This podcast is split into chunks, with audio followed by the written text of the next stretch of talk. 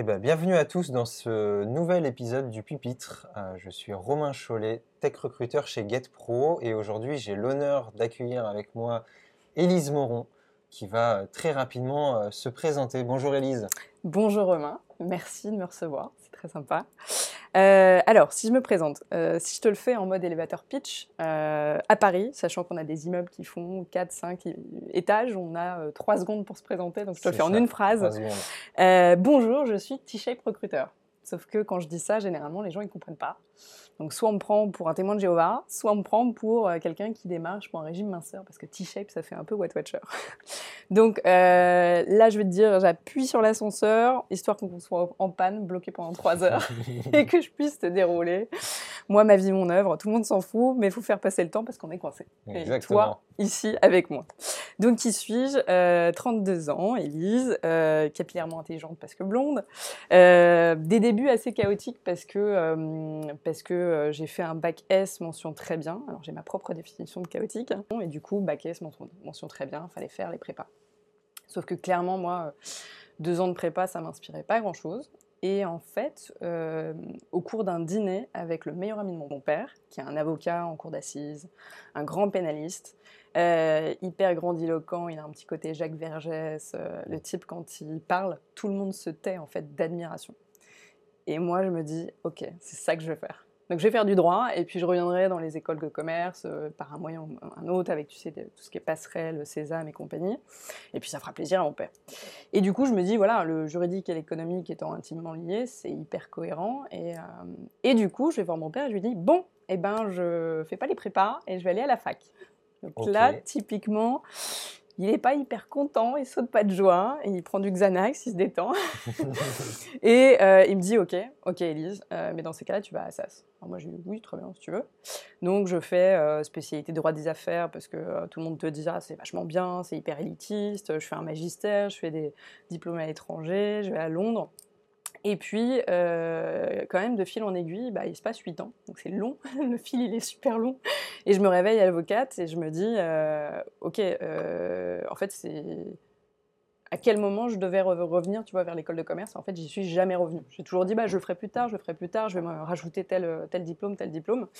Et puis, bah, je me rends compte tout simplement que entre la théorie et le pratique, dans le job d'avocat, il y a un gap énorme moi, je m'étais spécialisée en titrisation, produits dérivés. C'est le truc un peu subprime, tu vois. Voilà.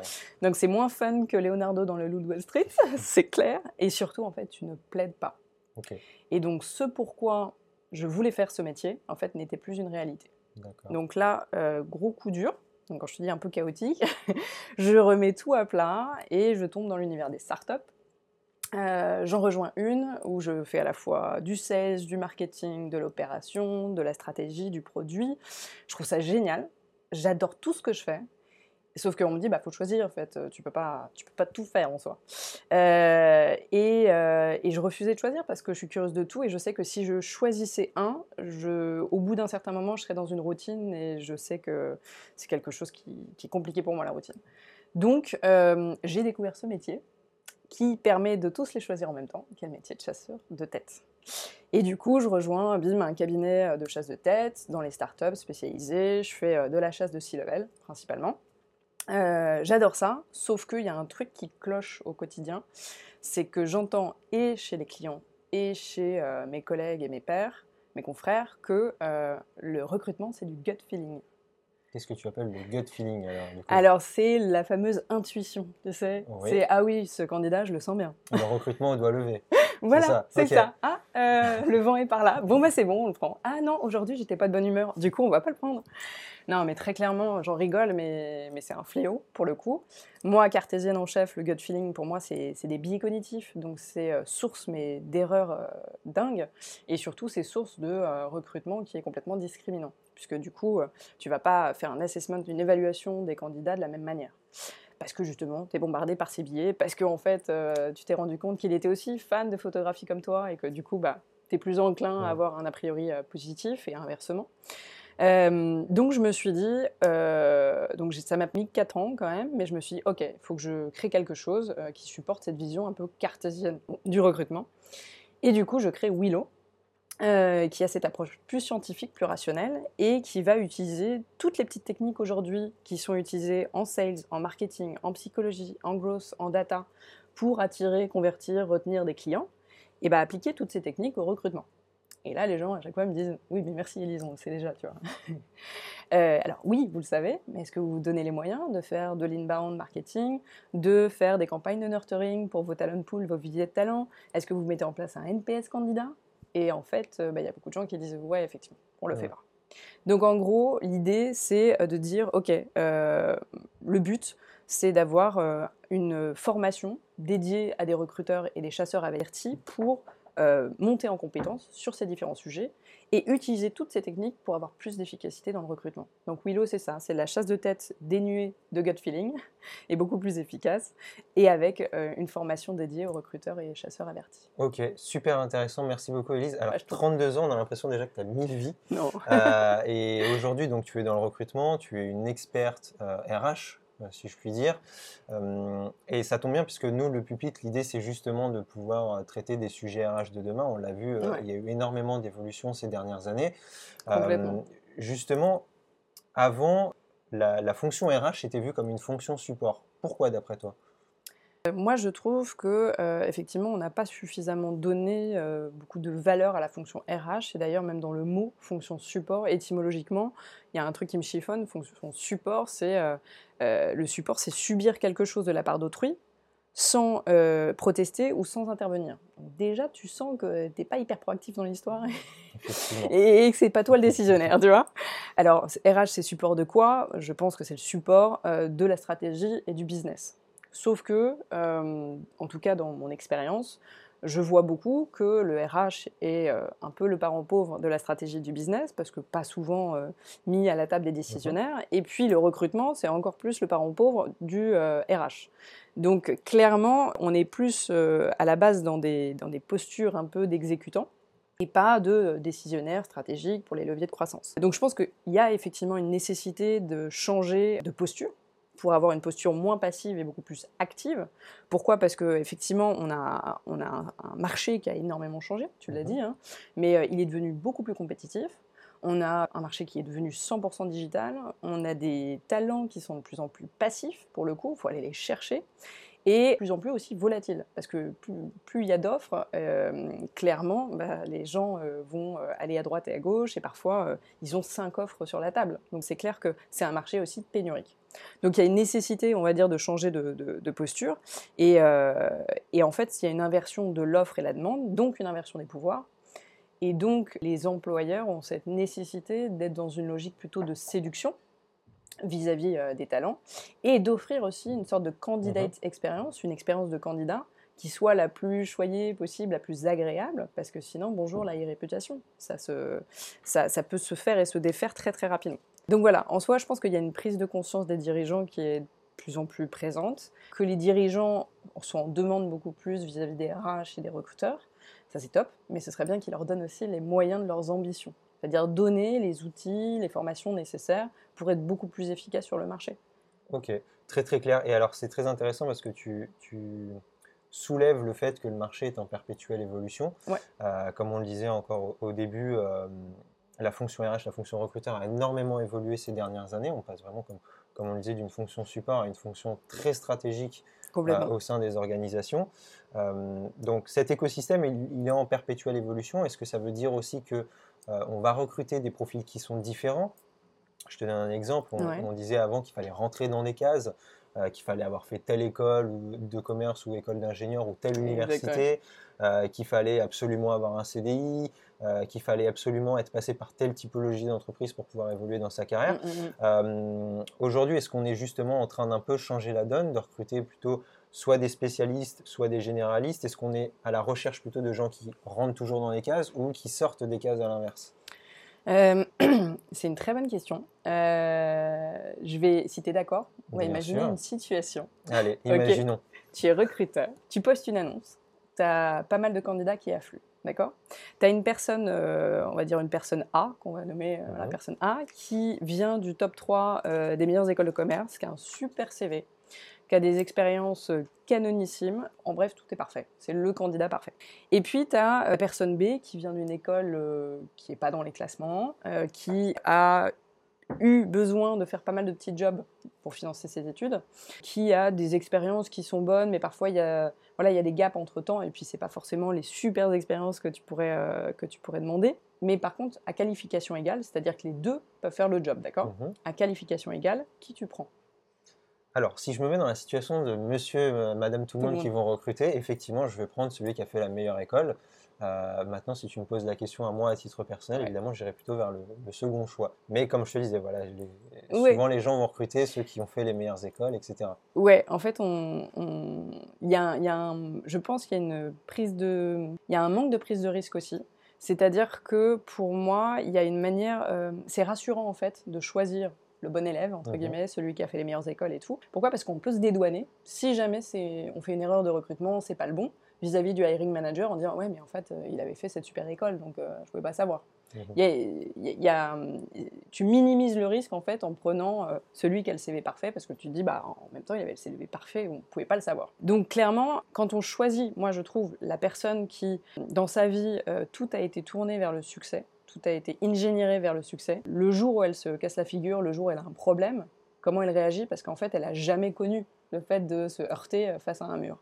Là où tu as l'autre personne qui, elle, a dû se battre contre vents et marées, qui a dû faire plein de jobs pour financer ses études, qui a dû s'arracher et, gérer parfois ouais, 3-4 jobs euh, clairement au quotidien. C'est quelqu'un qui, du coup, est pugnace, euh, déterminé, euh, qui lâche rien, qui sait se débrouiller seul et qui a énormément de ressources. Donc le jour où il y a un problème sur son boulot, bah lui, il saura dire non mais t'inquiète, je gère. Alors que l'autre, le bon élève, euh, sera un petit peu décontenancé, démuni et il- te dira bah, en fait qu'est-ce que je fais? Et il te fera peut-être perdre un peu plus de temps. Donc moi je dis juste que euh, c'est important en fait de d'avoir cette vision et c'est d'ailleurs la vision de, de la VP Talent de UPS qui s'appelle Regina Hartley et qui parle de ces deux typologies en fait de, de personnes, personne A, personne B. Mhm. Elle, elle dit c'est des silver spoon et des scrappers. Le silver spoon, c'est la cuillère en argent. C'est le type qui, euh, effectivement, tout lui est réussi. Il n'a pas eu besoin de travailler pour ses études et autres. Et, euh, et le scrapper, bah, c'est celui qui, contre vents et marées, contre toute attente, a réussi à chaque fois à dépasser les problématiques, les obstacles durant, ses études pour arriver au même niveau de qualification. Et en fait, moi, ce que je dis aujourd'hui, c'est que euh, là où les gens voient chez le scrapper un manque de focus, un- une instabilité ou, presque quasiment un manque de fiabilité parce que le CV n'est pas parfait. Mhm. Moi, je vois quelqu'un effectivement qui est déterminé, qui est pugnace et qui a des ressources et il sait compter sur lui-même. Et pas forcément aller toujours compter sur les autres. Donc, il faut donner la chance au scrapper pour le coup. Et, mais ça demande un, petit exercice intellectuel, ça demande aussi d'aller un peu plus loin que le CV, et ça demande une prise de risque. Tu as des études, par exemple, qui ont été faites par McKinsey, qui euh, expriment le fait, et qui prouvent d'ailleurs, que euh, plus tu as des gens euh, qui sont à peu près pareils en termes d'expérience, compétences et background social et culturel, moins tu as de créativité, moins tu as d'innovation. Et du coup, moins tu as de productivité. Donc, euh, in fine, la diversité dans le recrutement, c'est aussi un levier de croissance business, pour le coup. Et euh, ça, c'est un petit peu mm, oublié euh, souvent hein, des, recruteurs, par exemple, enfin des, clients avec qui parfois je peux travailler. Mais j'essaye à ma petite, ma petite échelle de faire changer parfois quelques mentalités ou quelques préjugés, en fait. C'est plutôt des préjugés. Mais toujours est-il qu'effectivement, le, le diplôme en tant que tel, pour moi, c'est pas synonyme d'intelligence. C'est une forme d'intelligence, celle de savoir emmagasiner très rapidement des choses et puis savoir les ressortir de manière structurée, hiérarchisée. Donc euh, il y a plein d'autres formes d'intelligence, il y a des intelligences relationnelles, émotionnelles, euh, en communication. Et clairement, tu peux être surdiplômé, être, euh, être quelqu'un d'imbuvable, pour le coup. Et même nul aussi. Et même nul, voilà. oui, oui, oui. Donc, donc clairement, je pense que le fait d'aller recruter sur des diplômes, c'est à la fois une manière de minimiser cette prise de risque, Mhm. et puis de se dédouaner euh, si jamais on fait une erreur. Et je pense qu'il y a aussi euh, ce- cette problématique qu'on ne sait pas aujourd'hui mesurer le potentiel de quelqu'un. Donc on sait que ce serait bien effectivement de recruter sur le potentiel. Sauf qu'aujourd'hui, on n'a pas de formule magique et on ne sait pas véritablement comment on, le, comment on le qualifie, comment on le mesure, ce potentiel. Or, il y a plein d'études qui sont sorties. Il y a LinkedIn qui a fait un- une énorme évaluation, une énorme étude avec, auprès de juste des milliers de managers et ils ont demandé justement qui vous avez identifié en fait en tant que super potentiel. Et ils se sont rendus compte qu'il y avait six compétences communes de base à tous ces euh, high potential, entre guillemets, que sont le leadership, l'adaptabilité, le culture add. Alors, culture add, c'est plus que le culture fit, c'est-à-dire que tu partages les mêmes valeurs, mais tu apportes une forme de pensée différente et une forme d'expérience différente qui va bénéficier à la société. Donc, j'ai dit leadership, adaptabilité, culture, culture add, collaboration. Ça paraît tout simple, mais en fait, c'est quand tu n'as pas de collaboration que tu te rends compte à quel point c'est primordial. Et euh, la capacité à grandir aussi, avec le poste, avec les responsabilités. Comme ça, ça évite à chaque fois de devoir recruter quelqu'un qui a le poste. Si, la- si quelqu'un sait grandir avec, c'est tout bénef, entre guillemets. Et, euh, et la priorisation. Parce qu'effectivement, si tu sais pas trop prioriser les tâches, euh, pour le coup, ça peut être délétère pour le business. Donc, on sait aujourd'hui qu'il y a à peu près voilà, six compétences qu'on peut venir euh, évaluer durant un entretien pour comprendre le potentiel de quelqu'un. Et donc, euh, je pense qu'aujourd'hui, si on... enfin, c'est un aveu un peu d'incompétence de certains recruteurs que de vouloir recruter sur le diplôme. C'est parce qu'aujourd'hui, ils n'osent pas ou ils ne savent pas recruter sur le potentiel. Et moi, je pousse véritablement sur le fait que c'est important, effectivement, d'aller chercher des gens qui sortent des cases, aller chercher des gens sur du potentiel, euh, parce que vous verrez que vous trouverez des gens euh, absolument fantastiques. Ah, évidemment, et là je te rejoins entièrement pour le coup. Et même, en fait, finalement, il y a une vraie éducation à faire déjà auprès des recruteurs pour euh, que nous, on soit aussi au fait euh, des nouvelles méthodologies de recrutement, de, de justement d'aller recruter au potentiel, par exemple, comme tu l'expliquais. Ouais. Et puis après, aussi éduquer finalement les hiring managers, les founders de start-up quand tu ne travailles qu'avec les founders. Ouais. pour qu'on aille dans cette dynamique et arrêter de se focaliser exclusivement sur le diplôme. Mais alors là, on pourrait même en parler pendant des heures et se dire, alors à quoi servent les diplômes finalement si on va dans cette tendance de euh, ne recruter que sur du potentiel, que sur des compétences personnelles, donc les soft skills, plus un peu aussi de hard Ah, skills que tu peux euh, ouais. développer euh, au travers de ton poste. Finalement, le diplôme, euh, à un moment donné, ce qui ne va pas devenir obsolète, ça pourra faire l'objet d'une D'un prochaine autre discussion, podcast, effectivement, voilà. avec grand plaisir, Elise. Et même d'ailleurs, je vais, je vais faire une petite parenthèse. Je reviens sur ce que tu disais tout à l'heure, euh, donc la VP Talent de chez UPS qui t'expliquait, euh, la- enfin qui expliquait la distinction entre scrapper et silver. Alors moi, je me souviens d'une interview de, je, je suis désolé, je me souviens plus du nom de la personne. C'est un professeur d'Harvard en français Ouais. euh, qui posait la question une fois en, en amphi devant tous ses étudiants. Il disait Savez-vous pourquoi aujourd'hui toutes les plus grandes boîtes des États-Unis veulent vous recruter? Et tous les étudiants répondaient bah parce qu'on vient d'Harvard, on fait la meilleure école de, de- de la meilleure business school au monde, Mm. bah forcément à Harvard on y va. C'est comme si tu posais la question à des gens d'HEC, ils vont te dire on vient d'HEC. Euh, et en fait, il leur a dit non, non, pas du tout les amis. Euh, aujourd'hui, si vous voulez faire des choses extraordinaires, bah, c'est pas Harvard qui va vous l'apporter. Vous aujourd'hui, si on veut vous recruter euh, en entreprise, parce que vous venez d'Harvard, c'est parce qu'en fait vous allez rentrer dans des cases. Ouais, vous êtes On formaté. voilà, vous êtes formaté à faire ce qu'on vous demande euh, et vous allez bien le faire, Mhm. mais vous sortirez jamais de ces cases. Complètement. Voilà. Ouais, ouais. Donc du coup, ça rejoint un petit peu ce que tu disais et, et- et je suis complètement d'accord avec ce- cette idée-là. Justement, tu vois, on parle de euh, euh, recrutement au potentiel. euh, on parle de sortir des cases, de, de Mhm. trouver des personnes qui sortent un petit peu du lot, qui vont pouvoir apporter des choses supplémentaires au sein des, des entreprises. C'est quoi un peu le recruteur de demain? Ah, ah, excellente question. Bon, on est entre nous, on peut parler franchement. Mais bien sûr. Personne ne nous écoute. Non, personne. bon, bah, ça va alors. En gros, moi, il y a un truc qui me rend dingue, et je vais le dire. non, c'est que euh, aujourd'hui, on a des BU marketing et sales hyper spécialisés, et euh, chez les recruteurs, bah, pas du tout. Alors, je m'explique. En gros, euh, quand tu vas dans une startup, par exemple, sur le marketing, tu as un expert SEO, tu as un head of traffic, tu as un head of content, tu as un gros hacker, un social media manager, un UX designer. Bref, tu as vraiment euh, beaucoup de spécialistes. Si on prend le miroir, chez les sales, pareil. Tu as des SDR, des inside sales, des pre-sales, des CAM, des sales managers. Enfin, vraiment, tu as encore beaucoup de gens très spécialisés. Et puis, si tu regardes les recruteurs, bah, t'as que des recruteurs. C'est ça, exactement. Alors, allez, euh, je suis sympa, dans des sociétés un peu plus grosses, un peu plus peut-être évoluées, tu as la distinction quand même entre sourceur et recruteur. Mais euh, là, attention, euh, c'est super exotique. non, mais en soi, clairement, moi, je trouve ça dingue. Évidemment, c'est pas demain la veille que le CEO il va financer et, euh, et une BU qui serait miroir avec beaucoup de spécialistes en recrutement, mais en soi, on aurait besoin d'un talent marketer qui va faire justement tout ce qui est marque employeur, mais aussi l'inbound marketing, euh, qui va faire des campagnes de nurturing pour les viviers de talent, qui va mettre en place un NPS candidat. Tu aurais besoin d'un talent data analyst aussi, qui va venir euh, prendre des insights à partir de la data euh, du, CRM, mais qui ne serait pas le Customer euh, Relationship Management, mais Candidate Relationship, relationship Management. Tu as besoin d'un talent growth hacker, d'un talent bias officer, pour justement faire des mini-formations à Ring Manager pour recruter en fait efficacement, parce qu'en fait c'est pas leur métier les hiring managers de recruter. Et je pense pas qu'ils sont, qu'ils sont au fait justement de toutes les techniques en soi pour recruter, et, et ce qui est normal, parce que c'est encore une fois pas leur métier, mais du coup il y a une nécessité justement de, de les former à minima. Du coup je pense que clairement euh, c'est pas demain la veille qu'on aura ça. hein. En tout Mhm. cas aux États-Unis ils sont déjà très bien avancés là-dessus. Aujourd'hui en France euh, c'est pas pour tout de suite. Du coup moi je propose une solution intermédiaire où en gros on va former les recruteurs à toutes ces techniques justement pour le rendre T-shape.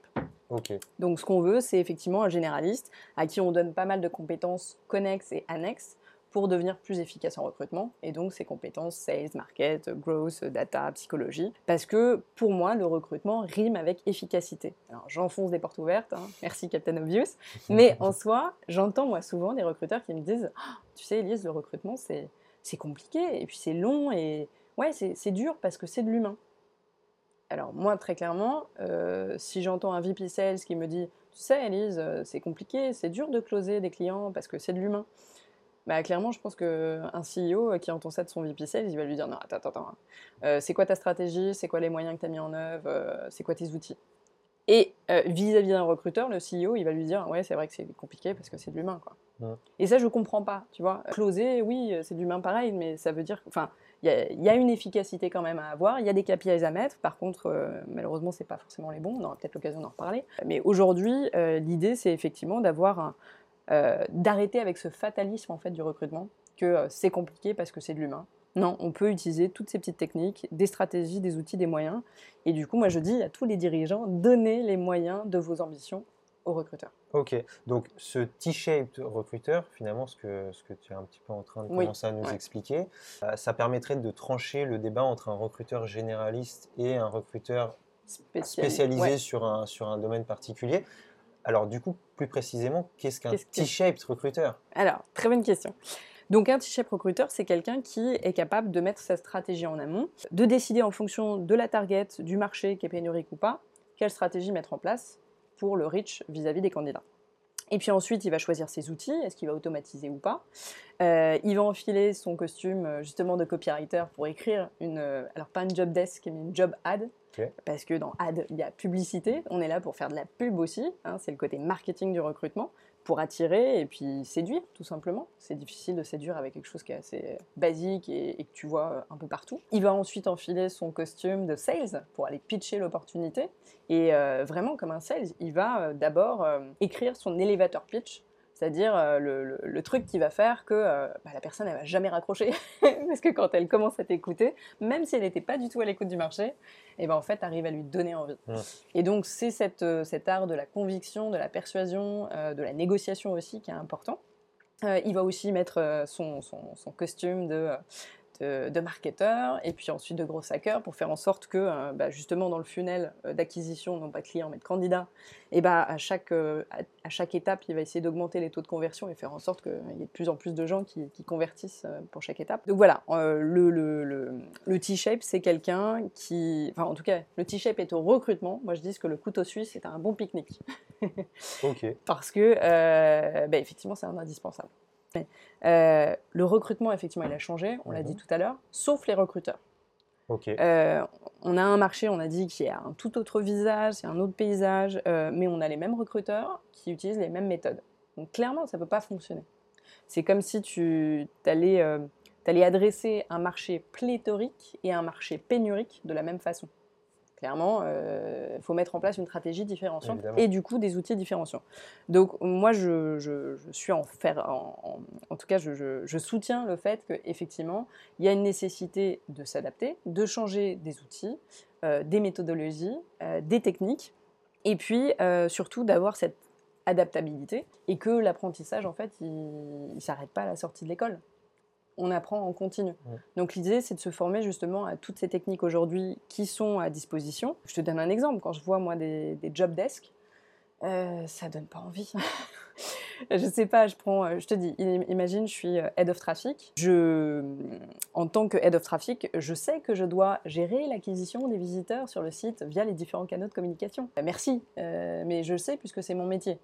Maintenant, lire que je dois augmenter de 60% de trafic d'ici Q2 euh, ou Q4 2022 et euh, faire remonter de 6 rangs sur Google euh, le, la boîte, bah, clairement, ok, je sais, j'ai un double objectif à la fois trafic plus SEO, je vois à quel point c'est ambitieux ou pas, clairement, ça me donne un petit peu plus envie, tu vois. Et ça, c'est euh, des choses assez simples, mais c'est euh, des skills aussi de copywriting, pour savoir comment faire envie, justement, à travers l'écriture, comment vendre à travers l'écriture. Et là, on vend une opportunité, pas un produit ni un service. D'accord. Donc là, si je comprends bien, en fait, de ce que tu me dis, il faut avoir vraiment euh, ces skills sales, ces skills marketing. Donc, pour toi, les leviers, finalement, on est là-dessus? On est là-dessus. On est sur deux leviers pour moi, à la fois un business et à la fois marketing business parce que euh, pour moi, il faut arrêter avec euh, les KPIs statiques du recrutement, à savoir les fameux que tu connais, euh, time to hire et cost per hire. Donc en gros, le coût et le temps de recrutement. si, mes clients, si j'ai des anciens clients qui entendaient ce que tu es en train de me dire, ça serait très drôle. Voilà, donc, mais effectivement, tout le monde, tout le monde, enfin tout le monde, la grande majorité euh, regarde juste ces, KPI-là, alors qu'il faut passer sur des KPIs qui sont dynamiques. Et pour le coup, moi, je rejoins le CEO de Smart Recruiters, qui est un ATS euh, assez connu. Euh, le CEO dit il y a trois métriques de, succès en recrutement, que sont le hiring budget, hiring velocity et le net hiring score. En gros, le hiring budget, c'est quel est le pourcentage de la masse salariale que tu mets en coût dans ton recrutement. Et lui, il, il advocate entre, en, en, disant ce serait bien entre 5 et 20% pour que ce soit significatif. Parce que c'est un vrai levier de croissance, c'est un vrai levier euh, stratégique business. Et il ne faut pas qu'on se retrouve en sous-staffing. Donc c'est important de mettre les moyens. Euh, le deuxième truc, c'est le hiring velocity, donc c'est la vélocité du recrutement. Et pour le coup, c'est pas le time to fill, mais c'est de dire euh, en pourcentage quel est le nombre de postes qui a été pourvu à temps. Ça te permet de savoir si tu es dans les clous ou pas d'un point de vue stratégique et plutôt macro. Et le dernier, c'est le Net Hiring Score, où en gros, c'est un NPS candidat, mais alors pas, pour euh, venir euh, évaluer l'expérience candidat euh, avant, mais c'est pour venir évaluer le fit et le match entre le candidat qui a été recruté et le poste pour lequel il a été recruté. Et en gros, ça se, ça se mesure comment c'est une sorte de NPS qui est envoyé et au candidat et au manager une fois qu'il est en poste en disant sur une échelle de 1 à 10 à combien vous évaluez le fit entre votre, votre profil et le poste. Et c'est ces trois métriques qui sont euh, à la fois des, des, qui, en tout cas qui, euh, qui apportent beaucoup plus euh, d'insight sur ta stratégie, la manière dont tu recrutes aujourd'hui et euh, justement pour mettre, pour mettre des, des, KPIs assez ambitieux pour le coup et avoir davantage d'efficacité. Parce qu'en vrai le time to fill et le cost per hire, évidemment tu peux recruter en deux jours quelqu'un dans, dans, les clous en termes de budget. Mais si ça se trouve il n'est pas bon. Donc il manque le quality of hire donc la qualité du recrutement. Et ça, tu l'as avec notamment ces trois métriques. Donc ça, c'est le volet vraiment business. Tu m'as dit euh, quels sont les leviers. Je pense qu'il y a un business et deux, il y a le côté marketing. C'est important véritablement que les recruteurs comprennent et prennent euh, ce sujet de marketing recrutement Aujourd'hui, oui, on parle d'inbound, d'outbound recrutement. On a besoin de mettre en place aussi des viviers de talents et savoir aussi les, les, nurturer, faire en sorte de garder le lien avec eux, tout ce qui est marque employeur. Enfin, c'est vraiment des sujets qui sont de plus en plus dans l'air du temps. Et on, de la même manière que, tu sais, les marketeurs vont segmenter par cohorte certains clients pour leur envoyer des campagnes de nurturing, il ben, faut faire la même chose aussi avec des viviers de talents. Parce que comme on est sur un marché pénurique, eh ben, c'est important de garder le lien avec des talents que tu as identifiés qui sont peut-être pas aujourd'hui à mhm. l'écoute du marché, mais le jour où ils le sont, parce que tu as tellement été en relation avec eux, ils vont penser à toi. Et c'est ça que tu cherches à. Exactement. et, je, fais du, je, fais du, franglais, c'est horrible. Parfois j'ai envie de me mettre des claques. je suis dans le même, pas, dans le même cas. Euh, et, d'ailleurs, euh, se pose la question de. Euh, aujourd'hui, je pense que les recruteurs se rendent compte il faut avoir ce, mindset un peu marketing, un peu ce mindset business de ce que tu expliquais. Donc, utiliser ces différents leviers. Mm, mm. Euh, selon toi, euh, pourquoi en fait les recruteurs ne se mettent pas encore au pas par rapport à tout ça? Ah, c'est une vaste question. Mhm. Euh, pour moi, aujourd'hui, il y a plusieurs choses. Je pense qu'ils ne sont pas forcément déjà habitués au fait de se former de manière en continu. Euh, pour le coup, à partir du moment où tu es recruteur, tu as toujours recruté comme ça, tu sais, le fameux mais on a toujours fait comme ça. Alors, ça, on le ressort à, toutes les sauces, mais mine de rien, il y a un aspect, je sais pas, euh, comme quoi euh, la tradition, ça peut être un argument Moi, j'ai un peu du mal avec ça. Euh, donc, je pense qu'il il y a aussi ce sujet de être dans sa zone de confort. C'est difficile de toujours se mettre dans une position un peu à risque. Comme je, comme je l'ai dit tout à l'heure, prendre par exemple un profil de scrapper, faut aller aussi l'argumenter auprès du hiring manager, auprès du CEO. Et si eux n'ont pas cette ouverture d'esprit, bah, c'est compliqué. Donc c'est-à-dire que seul, c'est difficile de changer à l'intérieur d'une organisation si tu n'as pas l'appui du hiring manager et du CEO. Donc il y a une nécessité d'avoir une compréhension et une prise de conscience globale dans la société pour que les choses puissent un peu avancer. Mais je pense que ça fait partie du travail du recruteur que de former justement les hiring managers et les CEO à ce genre de choses. Donc il y a une nécessité d'avoir une volonté déjà personnelle de vouloir euh, changer un peu les choses, une nécessité de, euh, d'avoir euh, cette envie aussi de prendre un risque et de sortir sa zone de confort. Et surtout, en fait, il y a aussi la problématique hein, de moyens financiers euh, c'est parfois difficile d'avoir du budget en recrutement parce que euh, bah, un peu, parfois tu es un peu la dernière roue du carrosse quand le budget il est alloué euh, parce que c'est pas considéré suffisamment encore comme ultra important pour le business. Donc il y a ces différentes choses là qui, qui je crois sont sont prégnantes et, font que bah, les recruteurs n'ont pas forcément ce réflexe, tout simplement. Donc euh, l'avenir du changement est entre les mains des recruteurs, de ce que je comprends. Je pense. Ok. Et, euh, ben écoute, c'est hyper intéressant tout ça, Elise. Je te remercie beaucoup. Pour finir, si tu devais donner trois conseils à un jeune diplômé, voire même à quelqu'un qui voudrait se reconvertir dans le recrutement, parce que de plus en plus, il y a des gens qui se reconvertissent dans le recrutement. On en parlait juste avant le début du podcast aussi dans l'immobilier, tu vois, c'est pareil. Euh, si tu devais donner trois conseils à un jeune dip ou à quelqu'un qui se reconvertit dans le recrutement, qu'est-ce que ce serait? Alors, euh, si je vais donner trois conseils. Premier conseil, c'est euh, qu'ils se posent la question est-ce qu'ils sont de nature curieux? Parce que pour moi, un recruteur, euh, s'il n'est pas curieux de nature, s'il n'a pas cette envie de, savoir un peu tout sur tout, ça va être compliqué parce qu'on va lui demander, à moins d'être ultra spécialiste et d'être intéressé que par une typologie de, de, poste, il y a une nécessité aujourd'hui quand même de toucher à tout. Donc, euh, bah, il faut être capable, je ne sais pas, euh, pour recruter un VP en biomimétisme, il faut être capable d'aller se renseigner, euh, donc d'avoir cette capacité aussi de, de mhm. on va dire, de, de, de manger du contenu très régulièrement et, pas toujours en fait entre quatre murs de 9h à 18h. Euh, clairement, c'est quelque chose de continu et c'est une formation continue pour le coup. Donc avoir cette capacité, cette appétence, cette soif de connaissance. Donc la curiosité pour moi c'est un des, une des compétences clés pour un recruteur. Donc si on ne l'a pas c'est compliqué et ça va être un petit peu le parcours du combattant je pense. la deuxième chose c'est travailler sa capacité d'écoute. Alors ça paraît un petit peu nul de dire ça, mais en gros, je parle de la vraie écoute, c'est-à-dire la personne qui euh, écoute la personne, enfin écoute euh, son, son, interlocuteur et se tait. C'est-à-dire, nous, euh, souvent, on dit Ah bah oui, évidemment, je t'ai écouté, euh, et d'ailleurs, je t'ai dit ça, euh, d'ailleurs, je t'ai proposé telle solution, d'ailleurs, moi, ça me fait penser à, à ce que j'ai connu, moi, j'aurais fait ci, moi, j'aurais fait ça. En fait, ce n'est pas de la vraie écoute.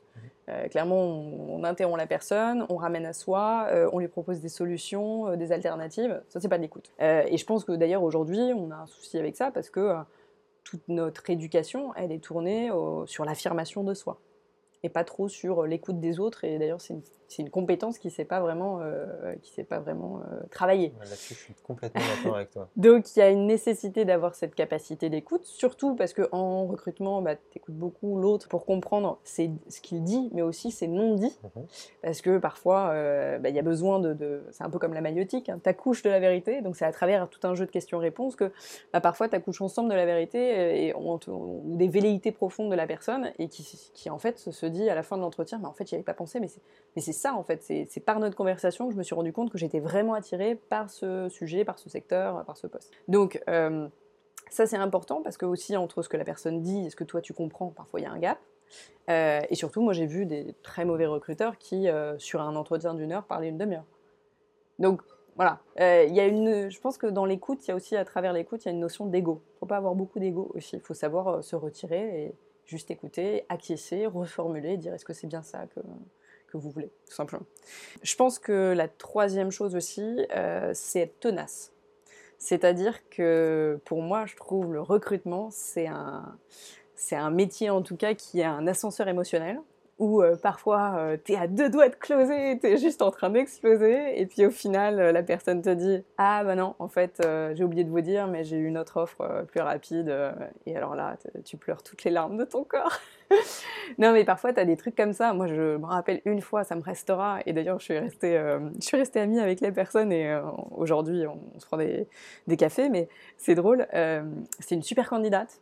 Euh, ça a complètement matché avec le client. Euh, il la voulait, il voulait même qu'elle arrive avant. Ils ont signé tout, euh, le contrat et tout. Et durant la période, tu sais, de, de préavis, elle m'appelle super mal en disant En fait, j'ai complètement zappé, mais j'achète un appartement.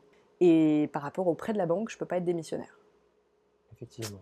Voilà, voilà. Et donc, tout se casse la figure et rebelote, tu repars pour un mois et demi de chasse. Quoi. Donc, euh, faut être tenace, euh, faut savoir aussi euh, négocier, avoir euh, une force de conviction, de persuasion et, et rien lâcher, quoi. Pugnace.